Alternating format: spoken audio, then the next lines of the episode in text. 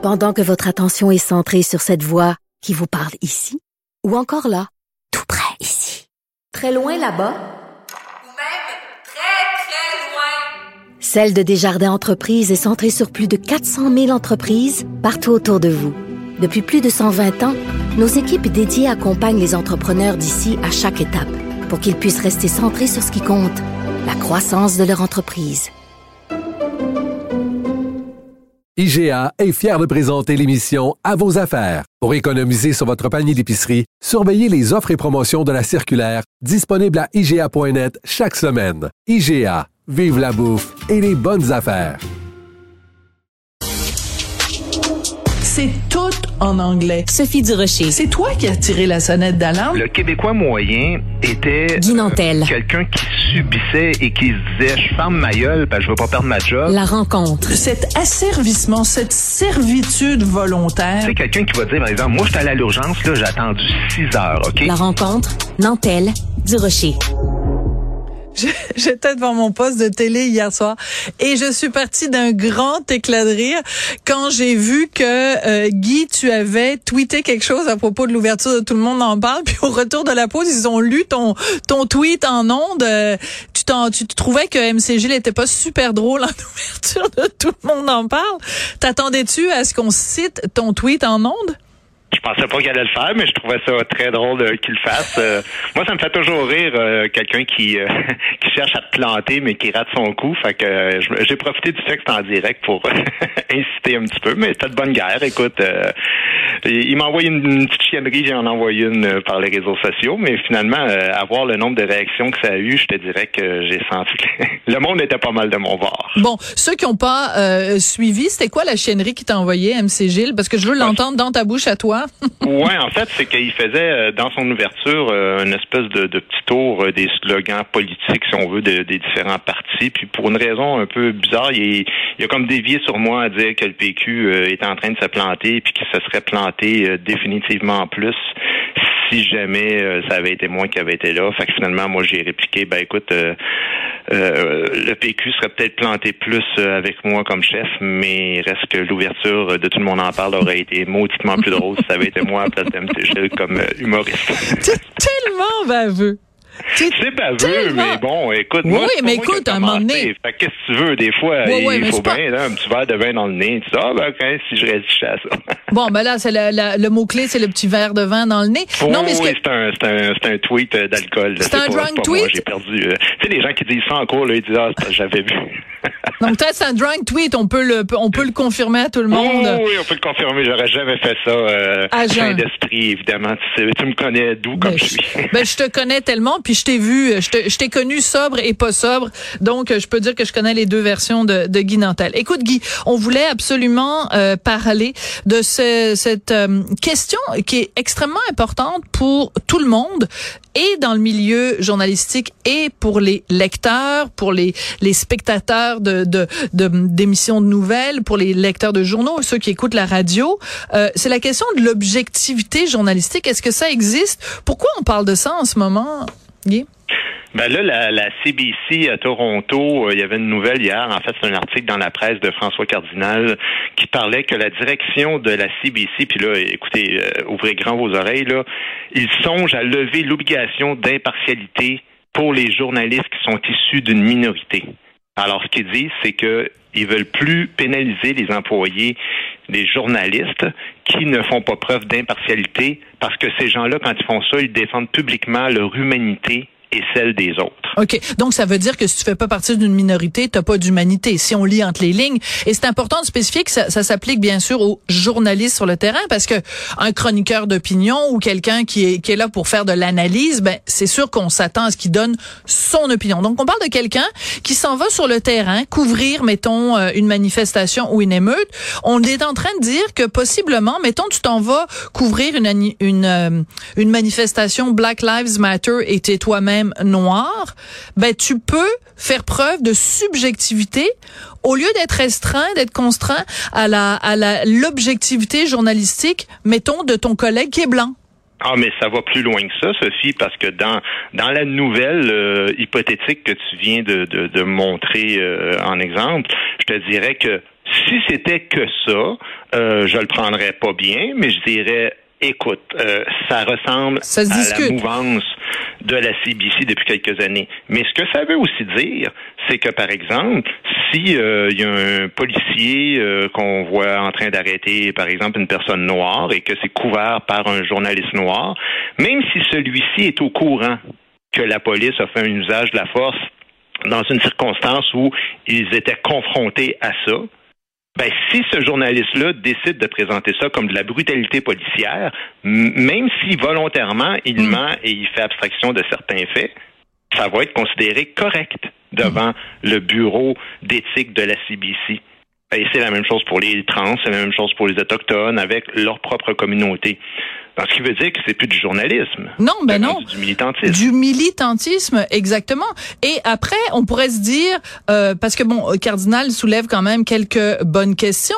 Il dit, ben par exemple, est-ce que ça s'appliquerait aussi, par exemple, parce qu'on dit que ça s'applique aux minorités. Est-ce que ça s'appliquerait, par exemple, aux minorités linguistiques? Donc, ça veut dire, si tu es un francophone euh, en, en, en situation de minorité linguistique, mettons dans le fin fond de l'Alberta, est-ce que ça te donne toutes les libertés de dire ce que tu veux et il y a plus d'impartialité. C'est vraiment le monde à l'envers. Et, com- et comment, de toute façon, t'interprètes ce qu'est une minorité? Par exemple, si, euh, pour prendre euh, le même sujet dont tu parles, si euh, on fait quelque chose par rapport à la loi 21 au Québec, hein, Ouais. on est à la CBC, donc si on le regarde d'une façon, d'une façon euh, purement objective, le Québec est minoritaire culturellement parlant à l'intérieur du Canada. Alors là, est-ce qu'on pourrait nous-mêmes comme journalistes, euh, tous les journalistes francophones de Radio-Canada français pourraient se mettre à mentir, à raconter n'importe quoi en disant non, non, on ne fait que protéger les Canadiens français, les Québécois francophones, parce que nous, on est une minorité. Mm. Alors jusqu'où ça va? C'est complètement débile, c'est complètement fou comme façon de voir le journalisme. Évidemment, on devine que dans l'histoire de la loi 21, ben, euh, ce serait quand même pas euh, la minorité euh, québécoise dans le Canada. Ce serait la minorité, euh, bon, par exemple, la femme musulmane qui peut pas porter son voile, comme il y avait eu dans l'histoire, mais c'était, je pense que c'était pas, c'était une sikh même, hein, t'avais Oui, oui, ce- absolument. cette nouvelle-là, tu qui portait un turban, Alors, ouais, euh, il s'est excusé, Radio-Canada, d'avoir menti par rapport à cette question-là, alors que maintenant, euh, à partir de maintenant, ben, il pourrait le faire sans avoir à s'en excuser. C'est absolument hallucinant. Et donc, pour l'instant, tout ça est tout à fait hypothétique.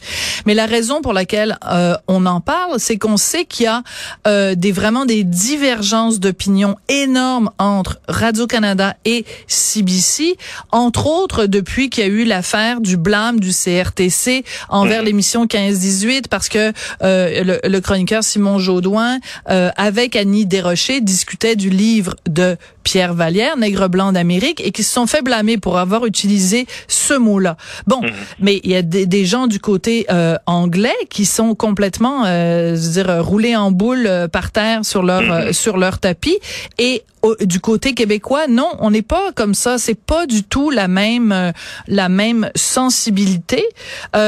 Euh, quand tu vois ce genre d'affaires-là, où on dit, euh, ben, des journalistes pourraient éve- éventuellement euh, euh, mettre de côté leur euh, éthique journalistique, qu'est-ce que ça te, qu'est-ce que ça te dit sur la société dans laquelle on vit, Guy? Ben, en fait, il y a deux sociétés dans lesquelles on vit. Il y a la société québécoise dans laquelle on vit, parce que c'est important ce que tu viens d'expliquer là. là. C'est majeur. C'est c'est le point culminant de cette histoire-là. C'est ce que je disais la semaine passée quand je disais il va finir par avoir un schisme entre Radio-Canada francophone et anglophone, parce que il y a plusieurs choses. Il y a premièrement, c'est une demande syndicale. Et ça, c'est pas banal. Ce que ça veut dire, c'est qu'on a toujours blâmé les, les- la direction de Radio-Canada, puis le, le- le côté politique là, qui fait de l'ingérence par rapport à ça.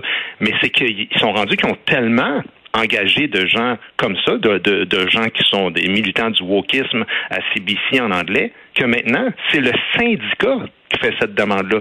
Ça veut dire qu'à l'intérieur des employés, ben, il y a des gens qui ont pris un certain pouvoir et qui sont pas nécessairement très nombreux, mais qui, qui ont qui ont la force syndicale. Et donc, si ce pouvoir-là se trouve à la fois dans le politique, à la fois dans la direction, puis à la fois dans le syndicat des travailleurs, ben forcément, il y aura plus rien à voir parce que ce que tu viens de dire, c'est super important parce que c'est une révélation de la presse et c'est dénoncé par Radio-Canada en français. Toi et moi et d'autres, on a souvent blâmé Radio-Canada en français et blâmé la presse pour leur wokisme. Mais c'est pas le c'est pas 10 de, de, de Toronto, là, des anglophones au Mhm. Canada. Et c'est pour ça qu'il fallait être prudent, c'est pour ça qu'il fallait réagir comme on l'a toujours fait, parce qu'on se disait, attention, moi dans le livre offensant, Oui. je le disais, là, je disais, attention, Attention. ce n'est qu'une brèche qui vient d'être ouverte, mais vous allez voir, ça va dégénérer cette affaire-là. Oui. Alors, là, je suis content. Au moins, il y a des journalistes, il y a des, il y a des artisans de Radio-Canada, il y a même des gens à la direction de Radio-Canada qui se dressent, qui se tiennent debout, et je suis très fier de les voir aller. Puis je me dis, non, voici encore un exemple de deux solitudes, puis nous autres, on rentrera pas là-dedans. Ouais. Et il y, a, même- et il y a même un mouvement en ce moment politique, euh, Défendre CBC, je sais pas si tu l'as vu. Oui, oui, ben, Mais- du côté anglophone, ouais. Ouais, mais le, le sondage est quand même révélateur. Là, il y a 71 des conservateurs, des gens qui votent conservateurs, qui veulent faire euh, définancer euh, la CBC à travers le Canada. Et il y a quand même 32% de gens qui votent libéraux, là. Ouais. Un tiers des gens qui votent libéraux qui disent effectivement, ça va trop loin, il faut définancer la CBC. Mais tu sais Alors, quoi, Guy? Moi, jamais je voudrais qu'on arrête de financer Radio-Canada. Moi, je veux que Radio-Canada reste. Je veux que Radio-Canada reste et que Radio-Canada soit extrêmement bien financé.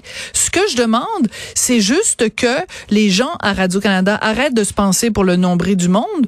Puis je veux juste qu'ils soient redevables et imputables. Quand on pose des questions à Radio-Canada, savoir il y a combien de gens qui écoutent Véro.tv, il y a combien de gens qui font euh, telle, telle, telle affaire? Quand on demande des, des, des en vertu de la loi d'accès à l'information, je veux avoir des réponses, puis je veux que les gens à Radio-Canada, les animateurs, arrêtent d'être déconnectés comme ils le sont d'un certain nombre de réalités québécoises. Mais je demande jamais, jamais, jamais, jamais qu'on arrête de financer la Ben, Radio-Canada. On n'a jamais contraire. demandé ça, moi non plus. Ben non, c'est ça. Par exemple, moi, je le demande pas dans la mesure où euh, c'est- c'est pas radio-propagande, là. Si ça devient Ben voilà. radio-propagande et que officiellement, ils sont même plus gênés de dire non, non, maintenant, pour nous, il y a plus, c'est- carrément radio-militantisme et qu'il n'y a plus du tout d'objectivité. Et évidemment, comme tu disais en introduction de tout ça, euh, que évidemment, l'homme euh, blanc, euh, euh, bon, évidemment, lui, il n'y a aucune humanité là, dans, ouais, ouais. dans cette logique-là. Ouais, hein. voilà, ça n'a aucun sens. Ça n'a aucun sens. Ça alors, n'a aucun ça, si, sens. si on en vient à ça,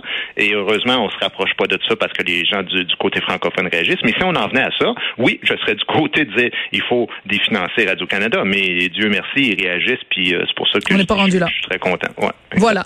Donc, on va continuer à écouter euh, de temps en temps des émissions euh, à Radio-Canada, comme tout le monde en parle, où on a eu cette blague hier qui était quand même assez rigolote. Merci beaucoup, Guy. Merci, bonne journée. Bye.